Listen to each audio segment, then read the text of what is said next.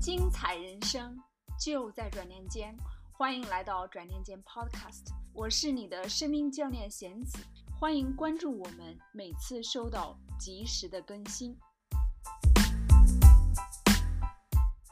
Hello, friends, welcome back to Kai's podcast. Here's part two of my conversation with my colleague, the intercultural coach Deb Pourali. There's another interesting topic. Actually, we talked a little bit about that already, but I want to give you guys an example and so let you know what it means. I have a friend. She is a project manager at an organization in America. During COVID, she works from home and occasionally she will go to her office and she would need to take care of a couple of stuff there, like uh, for once or twice a week. And then she also have two little kids like school age kids. I think one is six, the other is either nine or ten. Like after a while, she found it's so hard to try to manage both her workload, also her responsibilities at home as a parent.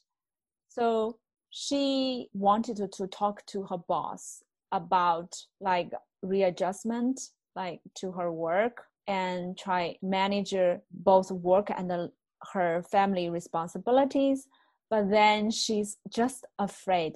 She feels so stressed out about having that conversation with her boss. She is afraid that her boss won't receive her communication well, and then maybe her job gonna be in jeopardy, and she might lose it. And so, to talk or not to talk to her boss, she's so anxious. So, Deb, I wanna ask you, what are your thoughts about that? But instead of you and I, we have a traditional interview. We're gonna have a little role play for our audience, and uh, I want to let our audience know because Deb and I will both are coaches.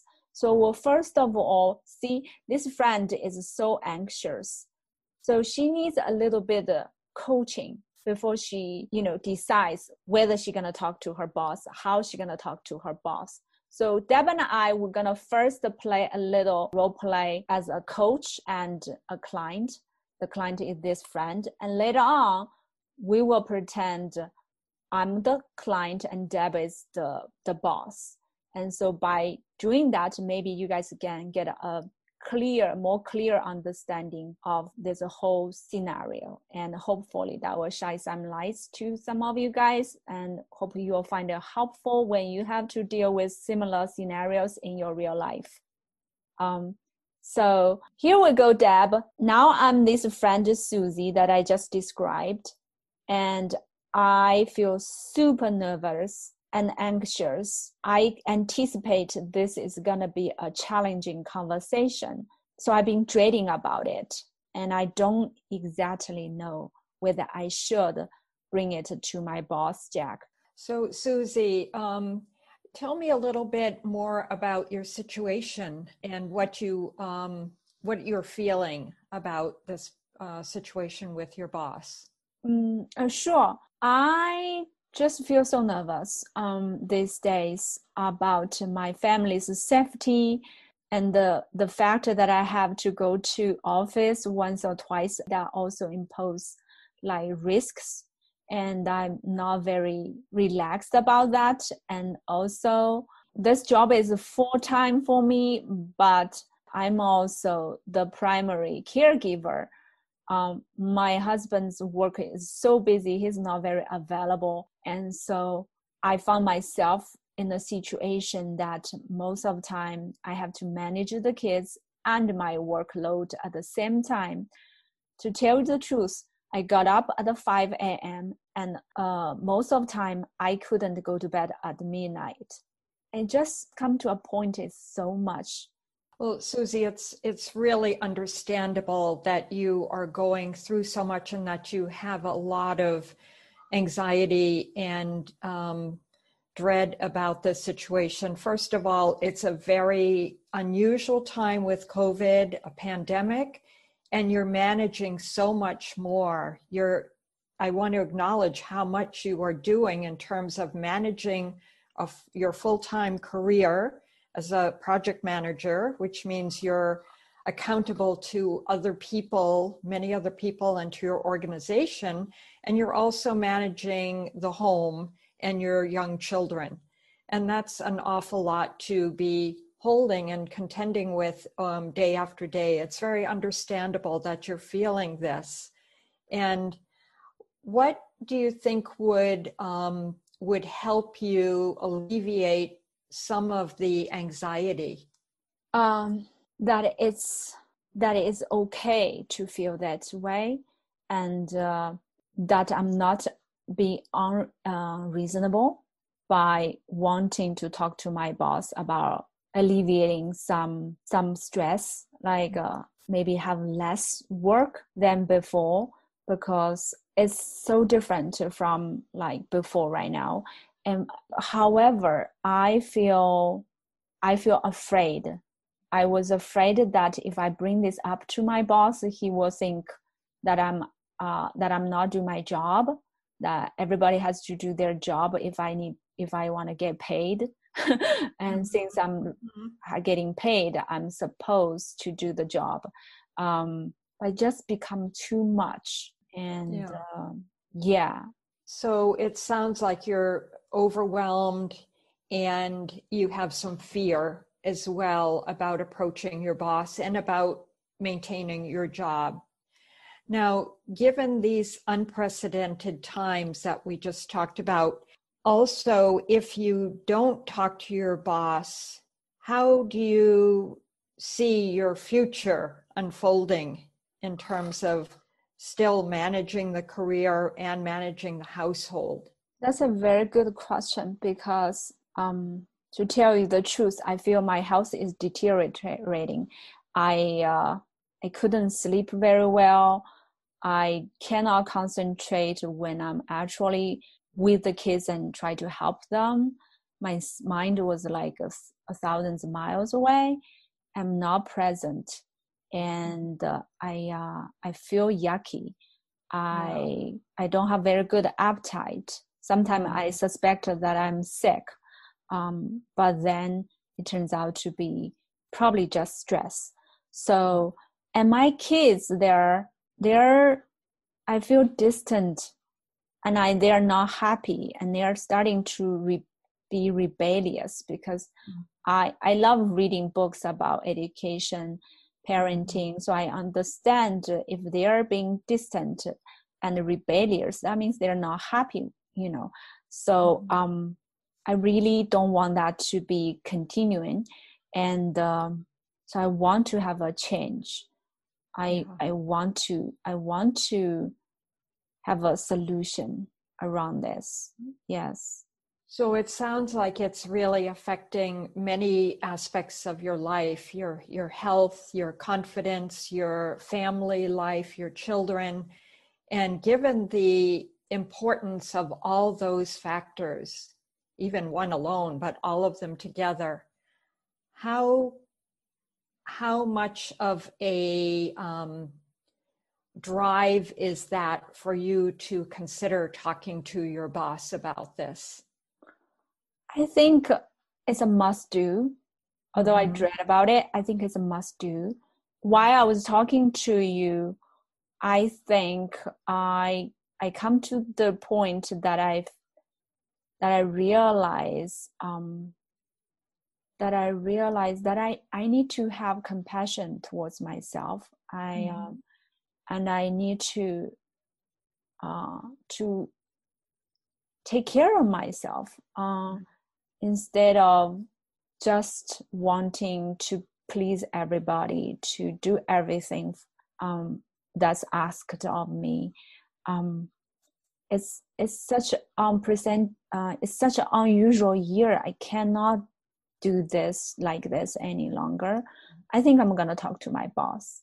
Well that's that's great self-awareness that you just described and and i want to acknowledge that as well as I'm hearing a real change or shift in your energy as you've come to a decision that you really want to talk to your boss, that it's becoming, as you said, a must. Mm-hmm. And that says a lot. and mm-hmm. i'm hearing i'm hearing a stronger susie as we talk and as you're seeing the effects of this on yourself on your family and the necessity to talk to your boss so i know that you will do a great job and i hear that you've decided to do that and i mm-hmm. champion you in that. I know that that will be important for you to do. Thank you. Thank you. The fact that i i could talk to you i that you're listening means so much to me. I feel much better after i talk to you. So i i will talk to my boss. Thank you so much. Great. Yeah so uh, that's a little example of uh, me and Deb playing coach and the client, like just for a few minutes. In actual coaching session, there will be like uh, 50 minutes to one hour. Um, so this is just a little demonstration.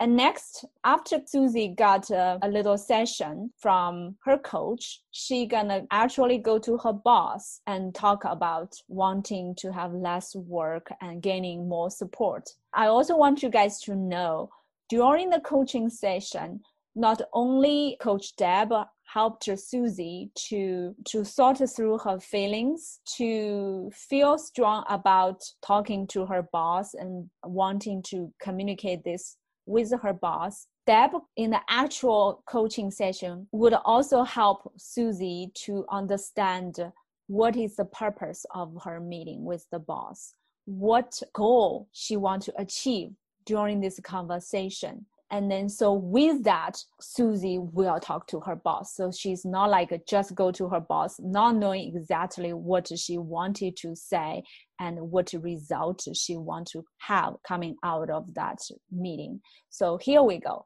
I am Susie, and I'm right in the office of my boss, Jack. Hi, Jack. Hi, Susie. How are you doing today? I'm, I'm fine. Thank you for asking. How are you? Hmm. Okay, well, we have our one-on-one meeting today, and I see that you you wanted to talk about some things. And so, um, what what is it you'd like to talk about today? Um, well, this is really difficult. Um, but I want to have a open, direct communication with you. Um, okay. I with COVID, I you know I love my job, and I really enjoyed doing it. However, with COVID, now so many things changed. My kids are home, and I have to homeschool them sometimes, and uh, I just found overwhelming these days and uh, I've been working since five to sometimes to twelve and midnight. Still, there's so many things left undone, and I feel I feel so anxious. Mm. And uh, yeah. Oh, okay. Well, well, thanks for bringing that to my attention, Susie, because um, you're a very valued employee and you've been doing such outstanding job that it's important and I'm I'm glad you brought this to my attention. And we all know that COVID has brought an unprecedented time for everyone, but especially working mothers um, who are trying to manage their children being at home and and their the children's education as well as their own jobs. So it's really important that you did you did come and talk to me about this and i'm glad you did um, i wish more people would come and and um, take charge and take that initiative to um, to bring these things to my attention. What can i do to help you susie? Um, well first of all thank you so much jack for for saying that. I i was very nervous before i came to you. I didn't want to let you down and I wanted to be able to do a, a good job. I I could use more resources and support uh, help me going through this difficult time.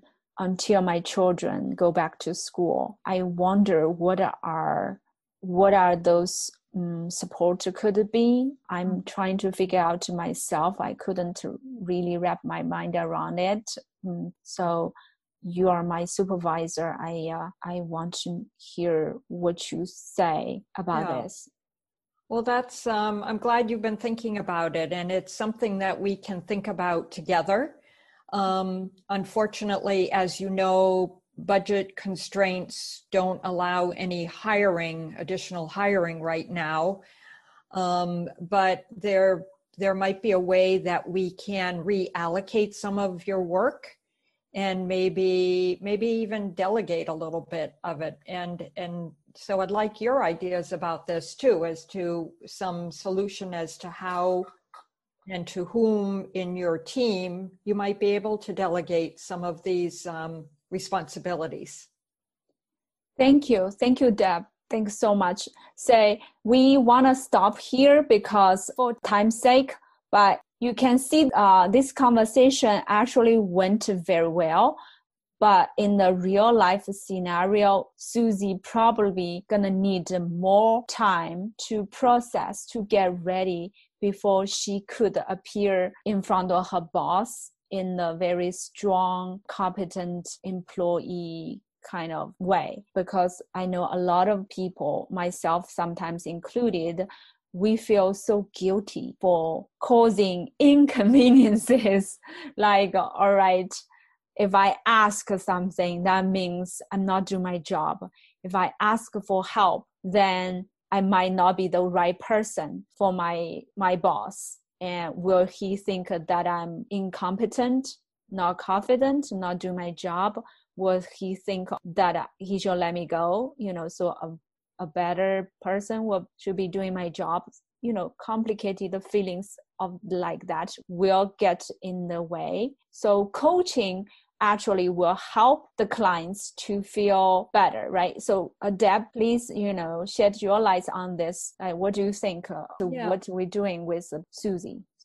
Well, yeah, I think the most important thing is to motivate or mobilize Susie to get her energy is very stuck she's very uncomfortable right now in going into the coaching. Her anxiety was very high her health is suffering. She knows she needs to do something but she doesn't know how or what. And mm-hmm. so the coaching helps her gain awareness and get validation that she's she's not unusual that this is normal this is okay to feel this way. In fact it's it's appropriate she feel this way and then to gain some awareness and then empower her to go forward to do something about it which is to talk to her manager. So the coaching is is really important to move her from where she was in feeling so uncomfortable and almost ill to action and doing something about it. We're raising her energy and her ability to take action and and and an active part. Mm-hmm. And um, as you saw in the role play, that her manager, her boss, really responded well to that and would rather have her come to him with those with that um, situation and how she really is coping rather than to hide it and keep going along and um, ultimately her work would suffer anyway. Yeah. Yeah.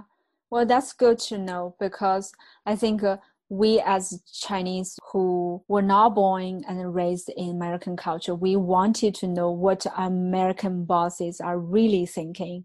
You know can we go to our bosses when we have some challenges like this and uh, is it okay to voice our you know needs? For mm-hmm. example is it accepted or is it just too much to tell people that i need more time that i i need more resources and it is okay? And doesn't matter that uh, you're paid and your boss is paying you and then you want a little bit um, you know time to take care of yourself. Is it right that it is Am I right that uh, self care is actually very, very valued in American culture? Yes, it is. And you can see that by the industry of self-care that is um, available in the in the US from oh. spas to yoga classes on every block and um, their self-care is very important and and large and corporations actually have become more and more aware of that and actually help employees and provide programs for self-care um, in in companies. And I think another point I want to mention, Kai, is that American U.S. business style and management, um, the the relationship between the direct report, the employee, or and the manager or boss is is um, is collaborative, and mm. um, it's not necessarily the boss yes, the boss has a certain role, but doesn't always see him or herself at a higher level in terms of telling the employee what to do. Often the boss will engage the employee or the uh, his direct his or her direct reports, engage them in solution building so that okay. they work together to okay. come to a solution. And that's why the manager asked Su- uh, asked um, Susie how what does she need and how could they figure this out together mm-hmm. i'm so glad you brought that up because like you said the supervisor actually wanted the person susie here to tell him what she wants what she needs right to communicate that needs and many of us, myself included sometimes, don't exactly know what we need before we go to a conversation like this.